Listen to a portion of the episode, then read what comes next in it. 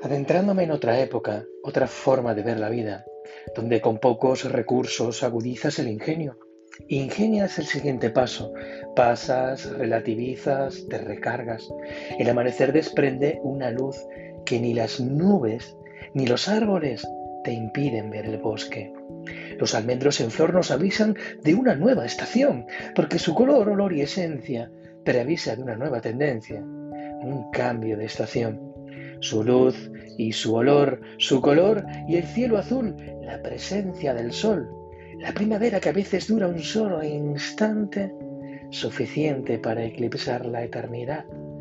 De un momento bello y constante, captado el instante, la esencia de sus hojas, aprecia su valor y su brillante olor. Te emerge, sumerge, embelles en otra época, en otra era, aquella donde surge la identidad, aquella donde nacen los pequeños momentos eternos. ¿Te apetece adentrarte? Imagina.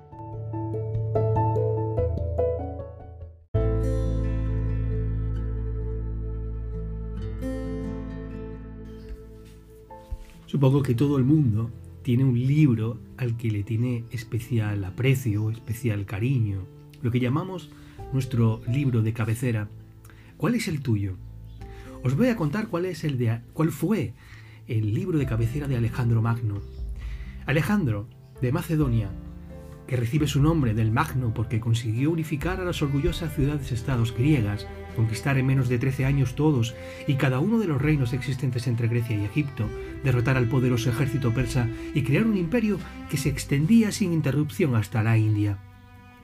Desde entonces, muchos se han preguntado cómo un gobernante de un pequeño reino griego pudo llevar a cabo semejante gesta, pero siempre aparece una segunda pregunta que para mí, sinceramente, es mucho más fascinante.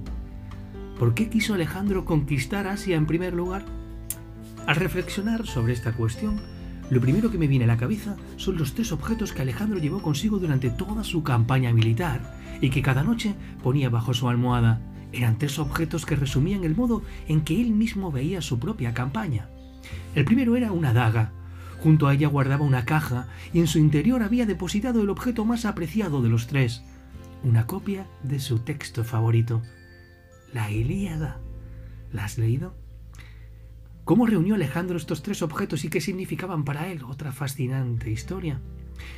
Dormía sobre una daga porque quería escapar al destino de su padre, el cual fue asesinado. En cuanto a la caja, se la había arrebatado a Darío, su adversario persa, mientras que la Ilíada se la había llevado a Asia porque se lo regaló su maestro Aristóteles, y era el relato a través del cual contemplaba su propia campaña y su vida. Un texto fundacional que cautivó la mente de un príncipe que no se detendría en la conquista del mundo.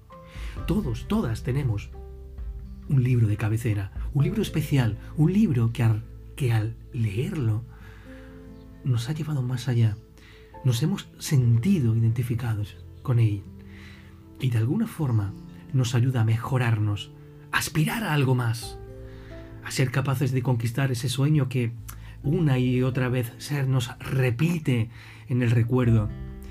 ¿Cuál es tu libro de cabecera? Cuéntame. Imagina.